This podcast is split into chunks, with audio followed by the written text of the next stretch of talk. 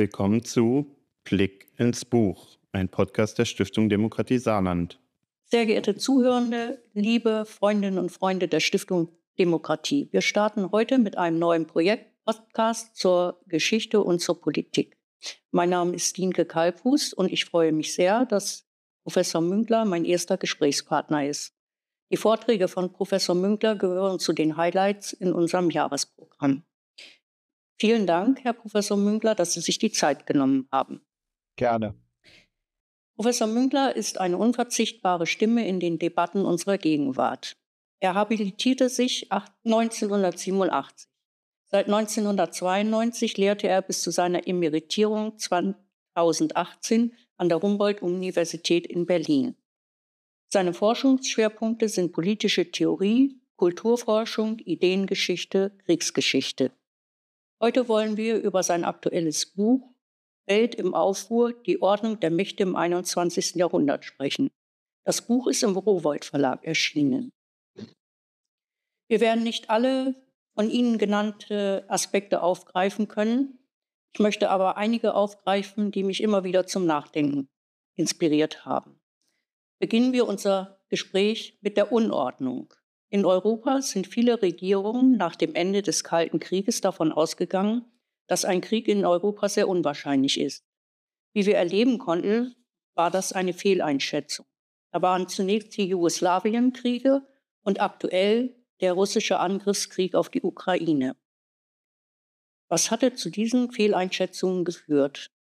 Naja, ähm, wir hatten halt geglaubt, auch unter dem äh, Stress der Ost-West-Konfrontation ähm, in den 80er Jahren, der Nachrüstungsdebatte und äh, manchem anderen mehr, äh, dass äh, mit dem Ost-West-Konflikt sozusagen welche Problem einer blockierten Welt äh, beendet sei. Nicht? Wir haben vor allen Dingen halt auf diesen Konflikt geschaut, was für die Deutschen naheliegend war, weil es ja ein Konflikt, der mitten durch ihr Land ging war oder der die Zweiteilung in zwei Deutschlands zur Folge hatte und haben uns relativ wenig um die anderen Konflikte, die es durchaus gab und die nicht alle zwingend mit dem Ost-West-Konflikt verbunden war, äh, gekümmert.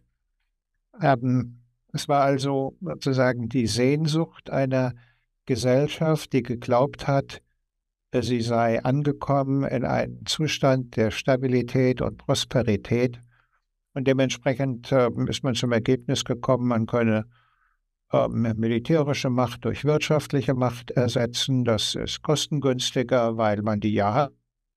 Militärische Macht muss man eigens aufbauen und dementsprechend auch bezahlen. Und ähm, man war obendrein der Auffassung, durch die äh, Verrechtlichung der internationalen Politik lasse sich ja im weiteren Sinn eine Situation herstellen, bei der an die Stelle von bewaffneten äh, Konflikten äh, so etwas wie Schiedsgerichte treten würden, äh, die diese Streitpunkte friedlich, friedlich entscheiden würden. Es war eine sozusagen von der Idee her äh, zutiefst humane äh, und äh, auch ökonomisch betrachtet sinnvolle Betrachtungsweise, die allerdings zur Voraussetzung hat, dass tendenziell alle großen Akteure mitspielen und äh, man kann sagen, definitiv ist sie gescheitert äh, mit dem Beginn des russischen Angriffskrieges.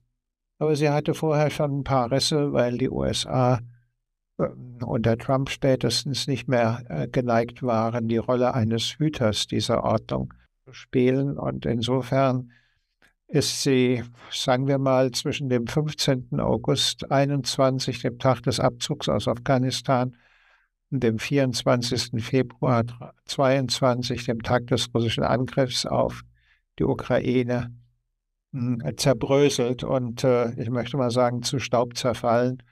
Und es gibt im Augenblick keinen Anhaltspunkt dafür, dass wir vorerst wieder äh, dorthin können. Sie äh, beschreiben in Ihrem Buch, dass es eine große Bedeutung äh, in den Beziehungen der Länder untereinander gibt, über die unterschiedlichen Narrative und Symbole. Und wir hatten ja im Kalten Krieg die beiden Gegner USA und Russland hauptsächlich. Ähm, vielleicht möchten Sie uns erklären, was da die unterschiedlichen Narrative und Symbole sind. Also ich versuche ja zunächst einmal zu entwickeln, dass äh, ein Narrativ äh, eine ambivalente, kann auch sagen ambige Bedeutung hat, also nach zwei Seiten verweist. Auf der einen Seite ist es so etwas wie eine Selbstbeauftragung ähm, und eine Rechtfertigung, äh, die man hat, ähm, eine Rolle in der Welt zu spielen, nicht zu sagen, alle Staaten sind gleich, wie was ja in der Generalversammlung der Vereinten Nationen, wo jeder Staat, der Mitglied ist, eine Stimme hat und nur eine Stimme, ähm, der Fall ist, sondern äh, warum man äh, sozusagen den Anspruch hat, ähm, einen, einen Vorrang zu genießen, den andere äh, so nicht haben. Nicht? Und dazu braucht man eine Erzählung. Ähm, und äh, das war in der Zeit des Ost-West-Konfliktes westlicherseits die Verbindung von, na, sagen wir mal, Freiheit und Wohlstand, also Demokratie plus äh, Prosperität. Und auf der äh, sowjetischen Seite oder sozialistischen Seite die Vorstellung von Gleichheit, und äh, Gerechtigkeit, auch teilweise die der einer Befreiung der dritten Welt, jedenfalls in der Anfangsphase, solange die Europäer noch Kolonialimperien unterhalten haben, ähm, was ja im Falle Portugals bis in den Anfang der 1970er Jahre äh, war, oder dann sozusagen Vorwurf eines informellen äh, Imperialismus, ähm, wie vor allen Dingen die USA, aber auch äh, die Europäer äh, angeblich betrieben, sodass also gewissermaßen äh, diese Narrative einander gegenüberstanden und sich gegenseitig dem dementiert haben. Ähm, gleichzeitig gab es aber so etwas durchaus, jedenfalls in Europa, wie eine friedliche Koexistenz. Ist ja in Europa kein Krieg geführt worden. Ostasien sah das ein bisschen anders aus mit Korea- und Vietnamkrieg. Ähm, und ähm, äh, diese Narrative haben natürlich, und das meine ich mit Ambivalenz, auch so etwas wie eine Festlegung der Akteure, nicht? Also wenn man sagt, äh, wir vertreten Freiheit und Gerechtigkeit, dann ist man auch verwundbar, äh, wenn man einen Krieg führt, der ähm, erkennbar nicht Freiheit und Gerechtigkeit, sondern so etwas wie geostrategische Imperative oder eine geopolitische Positionierung zum Ziel hat. Äh, wie das, äh, denke ich, beim Vietnamkrieg der Fall war, ähm, äh, weswegen da auch dann so etwas wie Risse innerhalb der westlichen Welt entstanden sind. Und natürlich lässt sich das noch sehr viel deutlicher machen bei Freiheit und Gerechtigkeit und die Sowjetarmee als Schützer von, ähm, ja, sozusagen einer gleichen äh, Ordnung ähm, in den ähm, äh, Aufständen in ähm, Ostberlin, äh, in Ungarn, dann der Entwicklung in der Tschechoslowakei, die mit Panzern niedergeschlagen worden sind. Nicht? Mhm. Kam dann auch viel ins Rutschen. Da kann man sagen, das Narrativ ist so etwas auch wie ein Stolperstein von Machtbildung. Man kann da leicht drüber fallen. Wir haben ja, wenn wir Russland und die USA betrachten, große historische und kulturelle Unterschiede. Ähm, die Unterschiede zwischen Russland und der Ukraine ähm, sind, glaube ich, uns nicht präsent gewesen in, oder den Bürgerinnen und Bürgern in Westeuropa äh, nicht offenkundig gewesen. Ähm, das äh, auch noch nicht mal nach dem Zerfall der Sowjetunion. Mhm. Ähm, wie schwer war es dann erst für die USA überhaupt äh, zu erkennen, dass das äh, ganz unterschiedliche Kulturen sind?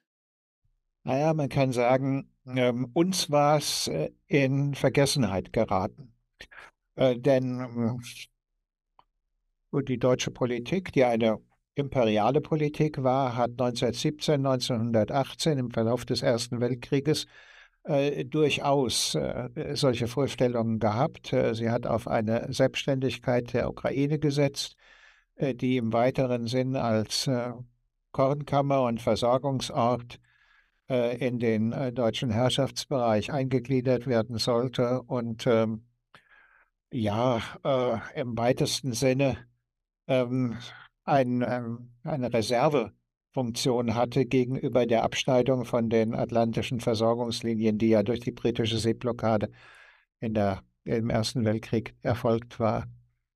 Ähm, darüber hat man halt äh, nach äh, 1918, vor allen Dingen dann nach 1945, äh, nicht mehr weiter nachdenken wollen. Man hat das eigentlich vergessen wollen oder äh, man hat darüber den Schleier des Schweigens äh, gebreitet, mit guten Gründen. Ähm, und darüber ist äh, insgesamt ähm, die Frage außer Betracht gekommen, äh, welche Spaltungslinien, äh, welche Konfliktlinien es eigentlich innerhalb des Sowjetimperiums äh, gibt äh, und ob nicht möglicherweise die Geschichte der Ukraine vom 16. bis ins 20. Jahrhundert äh, eine Geschichte der Distanz gegenüber der Moskauer Herrschaft darstellt.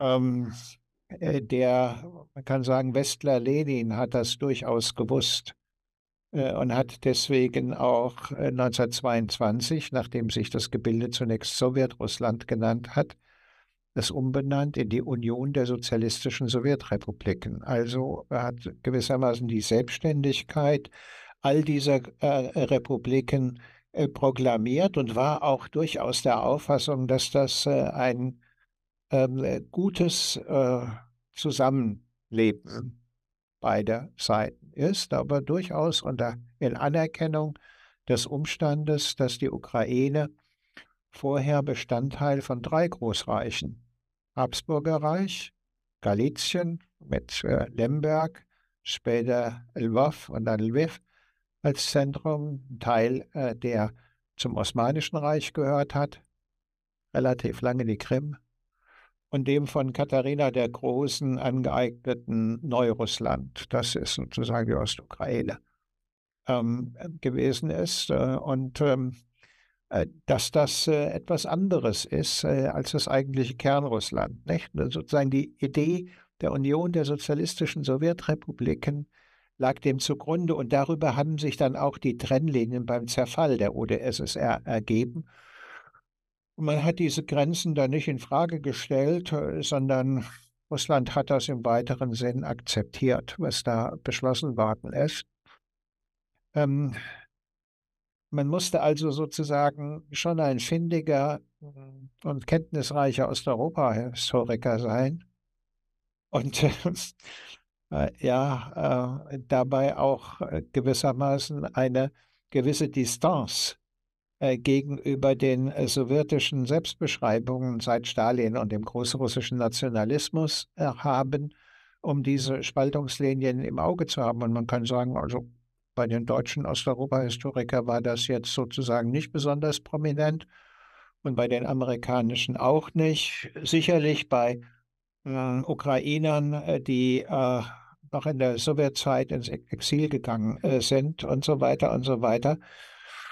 Und ähm, das ist dann deutlich geworden im äh, sogenannten Maidan, in den beiden Maidans, ähm, äh, wo im Prinzip die Ukraine geltend gemacht hat, dass sie zu Europa gehört und nicht zu Russland. Das war aber relativ lange auch so etwas wie eine innere Trennlinie innerhalb des Landes, nicht? Es ist viel davon ausgegangen, dass im Osten aber eher die Beziehung zu Russland, auch aufgrund der Sprachlichkeit, Mehrheit ist dort russischsprachig. Zelensky ist ursprünglich russischsprachig, nicht? Mhm. Ähm, aber dann äh, spätestens eigentlich äh, mit Putins Agieren äh, der Besetzung der Krim äh, und dem, äh, der Schaffung und Unterstützung von Separatistengebieten im Donbass äh, ist der Spalt, die Trennlinie zwischen Russland und der Ukraine immer deutlicher geworden. Und die Ukraine hatte immer weniger Bereitschaft oder die Mehrheit der Menschen dort, sich einer russischen Vormundschaft zu unterwerfen. Und ähm, das Ergebnis inzwischen ist, äh, dass sich die überwältigende Mehrheit der Ukrainer als Ukrainer fühlt und äh, das auch keineswegs als das kleine Brudervolk äh, der Russen, die ja selbst gerne die Belarussen als Weißrussen und die Ukrainer als Kleinrussen bezeichnen. Ähm, ja. bezeichnen nicht? Ähm, das äh, ist etwas, was durch die Gewaltanwendung ähm, also Putins Rede, nicht äh, Ukraine und äh, Russland gehörten zusammen, ist äh, durch seine politische Praxis dementiert worden. Und umso stärker ist da natürlich dann auch das ukrainische Bestreben geworden, ein Bestandteil Europas oder des Westens zu sein. Das heißt, sowohl der NATO als auch der Europäischen Union beizutreten. Und alle Narrative, die die Ukraine jetzt äh, lanciert, drehen sich natürlich um eine Erzählung davon, dass die Ukraine immer schon seit dem 16. Jahrhundert eher ein Bestandteil mh, hm, eines westlichen Europas als äh, äh, der Moskauer Herrschaft gewesen sei. Ne? Das ist, nennt man vielleicht jetzt nicht unbedingt Geschichte, sondern Geschichtspolitik. Also das Erzählen von Zusammenhängen, aus denen so etwas wie kollektive Identität, in diesem Fall nationale Identität erwächst. Ja, vielleicht so viel dazu. Sie haben in dem Buch einen Begriff eingeführt, ähm, das die moralische Erschlaffung. Ähm, kann man sagen, dass wir in Europa quasi äh, in unserer Vorstellung, dass es jetzt Frieden ist, äh, zu den Regionen gehört haben, die moralisch erschlafft sind, während die, wir haben und zwar am Hindukusch unsere Freiheit verteidigt, aber die Amerikaner haben ja sehr konsequent weiter äh, Kriege geführt, sind in anderen Ländern einmarschiert, weil es eben auch bei einigen dieser Eindruck entstanden ist, dass man nur durch äh, Führen eines Krieges oder Führen von Kriegen äh, dem ausweichen kann, dass das Volk zufriedenselig wird, vielleicht. Ja, ja, ja. Meine, ähm, äh, die äh, neokonservativen ähm, Politiktheoretiker in der Umgebung von äh, George Bush dem Jüngeren hatten äh, das bei Gibbon in seiner großen Analyse des Untergangs des Römischen Reiches gelesen, dass in der Zeit der antoninischen Kaiser, in der über Jahrzehnte hinweg Frieden herrschte, die Römer erschlafft sind. Und ähm, äh, dass sie danach äh, nie möglich äh, so auf die Beine gekommen sind, äh, die aus der Steppe herandrängenden Völkerschaften der Germanen und der Hunnen ähm, definitiv zurückzuschlagen. Nicht? Und wie das häufig so ist, die Beschäftigung mit geschichtlichen Beispielen führt dann dazu, dass man das Gefühl hat, wir befinden uns in einer ähnlichen Situation. Und was lernen wir äh, aus, der, aus der Geschichte lernen als äh, Imperativ. Und ähm, äh, deswegen haben sie geglaubt, wie im Übrigen das vorher die Briten ähm, auch getan haben, ähm, äh, wenn man in aller Welt äh, immer mal ein bisschen Krieg führt, äh, dann hält man sozusagen die Kriegstüchtigkeit aufrecht.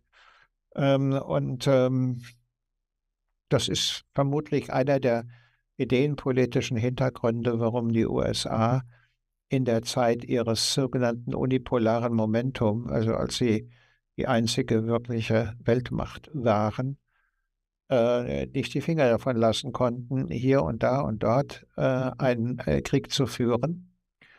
Das ist bei den Europäern, die ja eine ganz andere Kriegsgeschichte haben und eine ganz andere Erinnerung an Kriegen, zumal äh, bei den Deutschen ein wenig anders. Ich glaube, äh, wir haben, und da will ich mich selber gar nicht ausschließen davon, relativ lange in der Vorstellung äh, gelebt, ähm, der Frieden und die Freiheit seien gewissermaßen die gerechte Belohnung dafür, äh, dass wir so vernünftig geworden sind.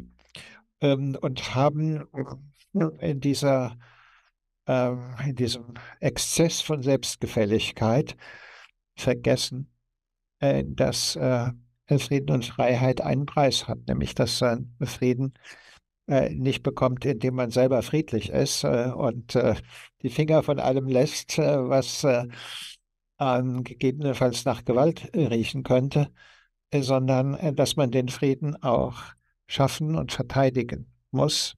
Das ist halt in Vergessenheit geraten oder in den politischen Hintergrund. Ähm, das ist das eine. Und das andere ist, äh, dass auch Freiheit etwas ist, was einem nicht äh, sagen kostenlos in den Schoß fällt, äh, sondern dass Freiheit immer wieder neu gewonnen und befestigt werden muss, nach innen und nach außen. Mhm. Um, ähm, und äh, dazu sind Anstrengungen erforderlich. Dafür genügt es nicht, dass man ein lieber und freundlicher Mensch ist, äh, der alles versteht, äh, sondern auch, dass man Fähigkeiten besitzt ähm, für seine Werte ähm, mit Überzeugung und das lesen wir gerade im Falle der Ukraine ab, auch mit Opferbereitschaft einzutreten. Das ist, glaube ich, schon mehr als eine Zeitenwende. Das ist, äh, wie Joschka Fischer äh, in kritischer Distanz äh, zu Olaf Scholz Begriff gesagt hat, ein Zeitenbruch. Mhm. Und äh, jetzt muss man sehen, ob äh, ähm, wir, also die Europäer und zumal die Deutschen, äh, als eine europäische Führungsmacht dazu in der Lage sind. Man könnte sagen, der Übergang von Christine Lamprecht zu Boris Pistorius äh, im Verteidigungsministerium stehen für einen solchen Lernprozess. Aber da muss man erstmal abwarten, wie nachhaltig der sein wird. Und wie sehr die Bevölkerung auch dahinter stehen wird.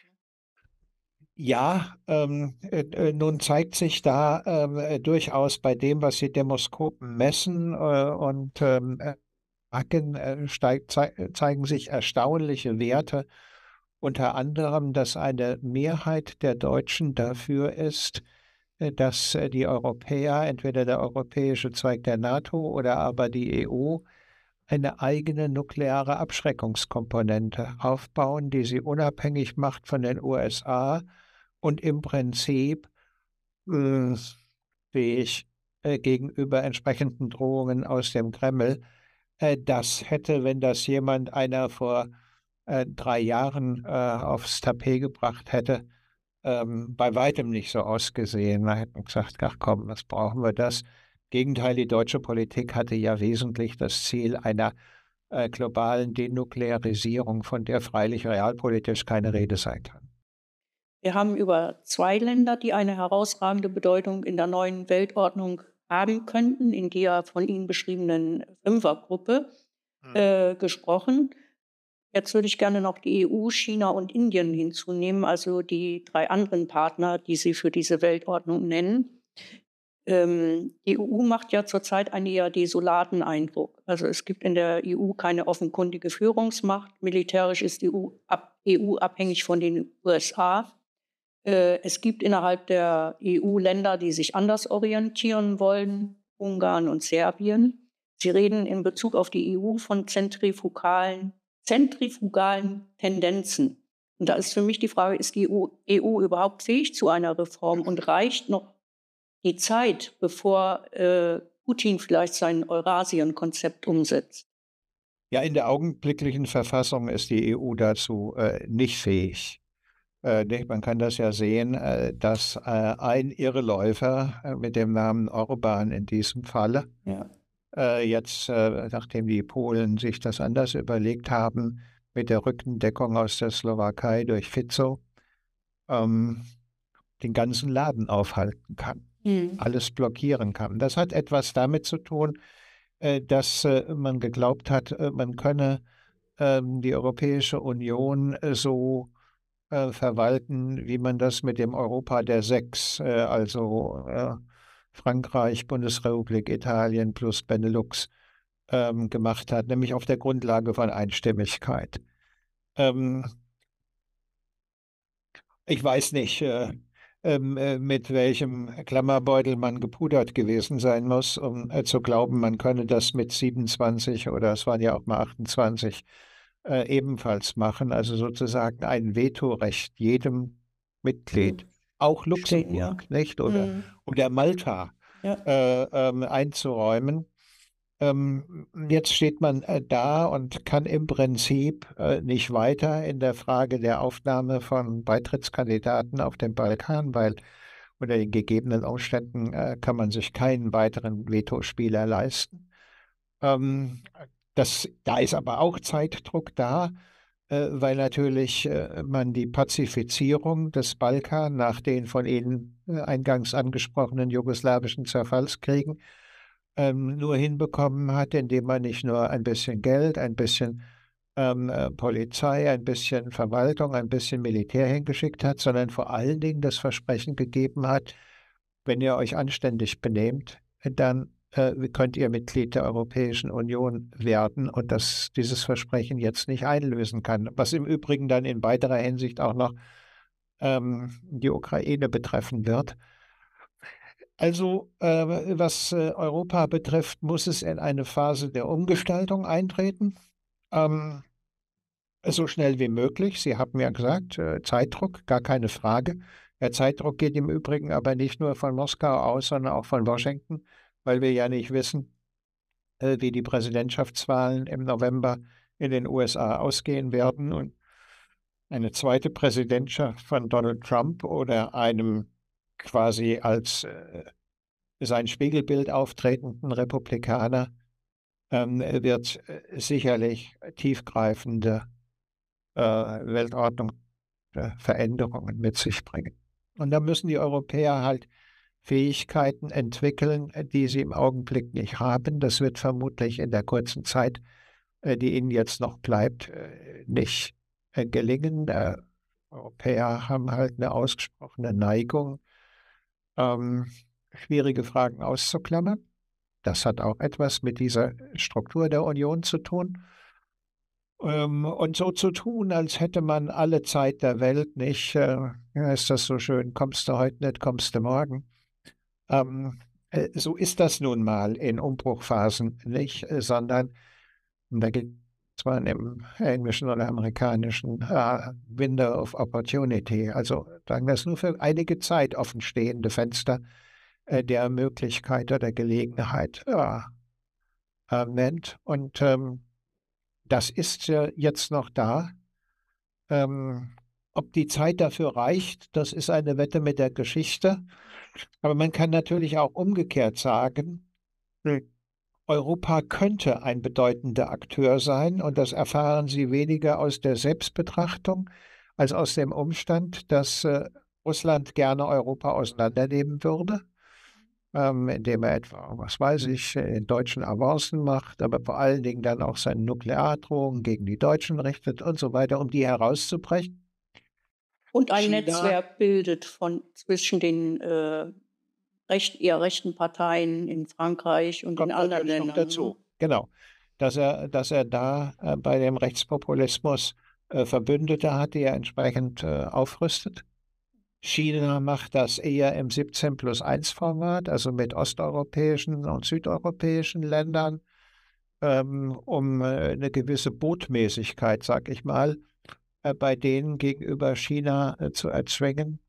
Äh, die USA sind da auch nicht so ohne weiteres dabei. Wir wollen uns mal erinnern an den Verteidigungsminister Donald Rumsfeld, der damals ein altes Europa gegen ein neues Europa beziehungsweise umgekehrt auszuspielen. Das heißt eigentlich, das Spiel dieser drei Akteure, die die Europäer auseinanderdividieren müssten, müsste eigentlich bei jedem äh, Europäer, der äh, etwas politische Vernunft und Urteilskraft hat, dazu führen, zu sagen, okay, äh, die wollen äh, uns klein machen, gegeneinander ausspielen, also muss es unser Interesse sein, zusammenzuhalten, uns handlungsfähig zu machen und uns als ein solcher Akteur zu behaupten. Äh, und ähm, ich kann nicht, sicherlich nicht mehr sagen, als hoffen wir mal, dass so viel politischer Verständnis, so viel politisches Verständnis in der europäischen Bevölkerung ist, äh, um äh, diese Linie durchzuziehen, bezogen die tiefgreifenden Reformen, die aus der Europäischen Union einen politischen Player machen könnten, äh, zu unterstützen. Also ich fürchte, dass wir aus Zeitgründen äh, uns nicht mehr so intensiv mit China und Indien beschäftigen können. Ähm, China beschreiben Sie ja als Hegemon des Antiimperialismus, also ähm, eine ganz andere, ja, ganz das andere Strategie, ja, der Chinesen. Ja, eine, eine also, ganz andere Strategie als äh, die anderen Länder. Ähm, dann gibt es noch Indien. Ähm, die nennen sie, Indien nennen sie die große Unbekannte im Club der fünf Weltmächte. Ähm, sie weisen auf die Entwicklungspotenziale hin. Ähm, aber es ist ja im Grunde genommen auch ein Land, das innerlich etwas zerrissen ist. Also ähm, von daher ist es schon interessant. Vielleicht kann man das kurz anreißen, warum China und Indien ähm, zu diesen großen fünf gehören sollten. Ja, China äh, sicherlich äh, aufgrund äh, seiner demografischen Struktur, zwischen halt als das zweitbevölkerungsreichste Land nur noch, Indien als das bevölkerungsreichste, äh, China aufgrund seiner äh, ökonomischen Potenziale, aufgrund seiner fiskalischen Potenziale und der systematischen ähm, äh, Politik der Schaffung von Einflusszonen, die das genaue Gegenteil sozusagen dieser antiimperialen äh, Erzählung äh, sind, nämlich die Schaffung von Abhängigkeiten entlang der äh, Seitenstraße landgestützt, also Zentralasien wie seegestützt. Ähm, also China baut sich Einfluss und rüstet auch auf. Ähm, es gab ja eine Zeit lang, gibt es teilweise noch Leute, die gesagt haben, auf das amerikanische Jahrhundert folgt das chinesische Jahrhundert. China, glaube ich, ist sozusagen der zweite große Akteur neben den USA.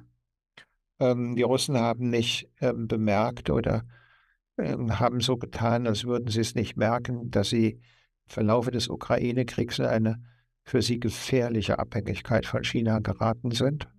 Da entspricht sozusagen die russische Position gegenüber China der europäischen Position gegenüber den USA. Und Indien hat äh, in letzter Zeit, äh, glaube ich, in vieler Hinsicht gezeigt, äh, dass es bereit ist, in Global Common Goods, also sozusagen weltweite Gemeingüter zu investieren, ähm, stellt Schiffe bereit, um gegen Piraterie vorzugehen. Ähm, es ist nicht mehr sozusagen eine schwache Macht, ähm, äh, sondern äh, möchte dabei sein. Und innerhalb meines, meiner Vorstellung von den Fünfen ist es natürlich auch der Repräsentant des globalen Südens, ähm, der da nicht ausgespart ist. Nicht? Aber Sie haben natürlich recht, wenn Sie sagen, da gibt es aber sehr viele innere Gegensätze. Die gibt es in China, die gibt es in Indien. Über die Europäer haben wir lange gesprochen. Mhm. Die amerikanische Gesellschaft ist in vieler Hinsicht eine gespaltene äh, Gesellschaft.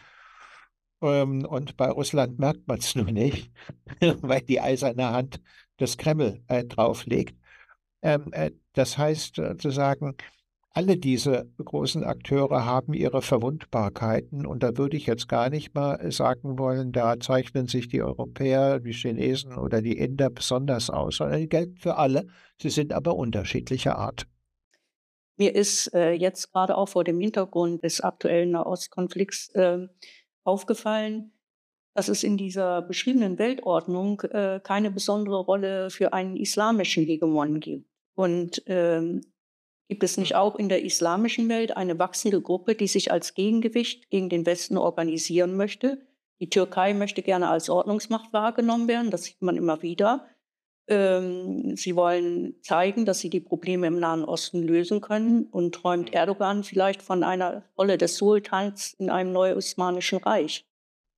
Ja, ähm, diese, diese neo-osmanische Politik Erdogans und seiner Partei, der AKP, ist ja schon seit längerem zu beobachten und ähm, im Kontext des Ukraine-Krieges tritt sie sehr viel deutlicher hervor, aber auch in dem Übergreifen in den Nordirak nach Nordsyrien, die Auseinandersetzungen mit den Griechen in der Ägäis äh, zeigen, äh, dass äh, hier äh, eigentlich Erdogan Revisionen am Nationalstaatskonzept äh, von hm. Atatürk äh, vor äh, und eher wieder in eine Rolle, ja nicht eines Imperiums, aber eines einer äh, weltpolitisch relevanten Mittelmacht äh, hineinzuschlüpfen versucht. Dabei geht er natürlich unendlich viele Risiken ein und ich denke auch, dass die ökonomischen Potenzen der Türkei nicht ausreichen, äh, um eine solche Politik zu tragen. Ähm, aber man kann sich vorstellen, wenn der Iran beispielsweise eine Atombombe hat, äh, dass dann eine schiitische Bombe wäre, dass dann Saudi-Arabien, das ja über prall gefüllte Geldkassen verfügt, äh, einen Teil der Investitionen, die sie zurzeit in Fußballclubs ähm, mhm. stecken, eher ins, ähm, äh, eine sunnitische Bombe ähm, transferieren werden. Und das hat zwangsläufig zur Folge, dass dann die Türkei äh, in diese Richtung auch gehen wird. Mit einer der Gründe, warum ich glaube, dass die Europäer äh, eine nukleare Abschreckungsfähigkeit haben, nicht, haben müssen, nicht nur gegenüber Russland, sondern auch gegenüber Entwicklung dieses Raumes. Aber Sie haben ja gefragt, ähm, warum kein äh, islamischer Akteur? Nun ja, äh, die islamische Welt ist äh, tiefer zerstritten als alle, die wir uns angeschaut haben, mit dem Gegensatz von äh, Sunniten und äh, Schiiten. Beispiel dafür ist ja jetzt der Anschlag auf die Trauerfeier von dem General Soleimani, ähm, der von äh, sunnitischen Extremisten äh, ausgeübt worden ist. Nicht? Also das ist das eine. Das andere ist, der Aufstieg dieser Welt beruhte auf der Kapitalisierung von Bodenschätzen, Erdgas. Das wird auch noch eine Zeit lang halten, aber in dem Maße, in dem äh, der Norden mühsam und schleppend in eine dekarbonisierte Wirtschaft eintritt, äh, wird auch äh, die Macht und Bedeutung dieser Länder verlieren und äh, sagen wir mal, Länder wie vielleicht äh, Chile, wo relativ viel Lithium ist, was man für den Bau von Batterien braucht, ähm, werden eine äh, entsprechende äh, stärkere Bedeutung bekommen. Ähm, ansonsten äh, sind ähm, die Indikatoren der islamischen Welt eigentlich alle eher schlecht, was den Eintritt in die Industrialisierung ähm, oder in äh, äh, moderne Gesellschaftsstrukturen anbetrifft. Die haben aus welchen Gründen auch immer, da kann man stundenlang drüber reden, den Take-off nicht geschafft. Und insofern werden sie eher in der zweiten Reihe sitzen in dieser Weltordnung. Das heißt, sie mhm. sind nicht unbedeutend, mhm. aber sie gehören nicht dem Direktorium an. In Ihrem Resümee am Ende des Buches schreiben Sie, es können nicht nur einzelne Mächte in oder an der neuen Weltordnung scheitern, sondern scheitern kann diese globale Ordnung auch als Ganzes. Hm. Sind Sie, was das angeht, zurzeit eher pessimistisch oder eher optimistisch? Na ja, gut, ich meine, ähm, als Wissenschaftler und äh, äh Public Intellectual, ähm, der schreibt und nachdenkt, ähm, äh, stößt man immer wieder auf Adern der Zuversicht, ja, ne, wie sozusagen Kohleflöße, ähm, die Saarländer adressiert, äh, entdeckt werden können. Nicht? So entdeckt man im Nachdenken auch solche äh, ja, Zwischenschichten, Adern von Zuversicht. Ähm, aber dann kommt, ähm, wenn man den Kopf wieder erhebt und guckt auf Tagesgeschehen, äh, natürlich der Zweifel in einem auf ähm, ob die tatsächlich genutzt werden können und welche Folgen das hat. Ich würde sozusagen mich selber gegenüber den Charakterisierungen optimistisch, pessimistisch äh, zurückhaltend äußern, weil äh, Optimismus ja das Optimum, also sozusagen den besten Fall und äh, Pessimismus den schlechtesten Fall äh, zum Thema hat, der also dann zu einem Ismus gesteigert wird. Ich würde eher sagen, äh, Skepsis und Zuversicht ähm, das ist das, äh, wo zwischen äh, ich hin und her pendle oder man als wissenschaftlich geschulter Beobachter hin und her pendeln sollte und tatsächlich das tut.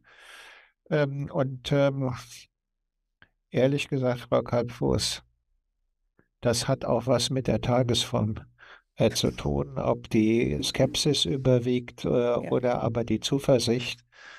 Ähm, und äh, manchmal äh, nach ähm, der Lektüre äh, der Zeitung und des Newsfeeds ähm, ist die Skepsis schon sehr stark, nicht? Ja. Aber Ähm, Skepsis ist halt eine schwierige Sache, denn dann äh, lässt man auch die Flügel hängen und sagt, äh, wird ja sowieso nichts und warum soll ich mich eigentlich anstrengen und äh, lasst uns doch Titanic spielen und äh, nochmal kräftig Champagner trinken und genau. die Bordkapelle äh, aufspielen lassen und gut.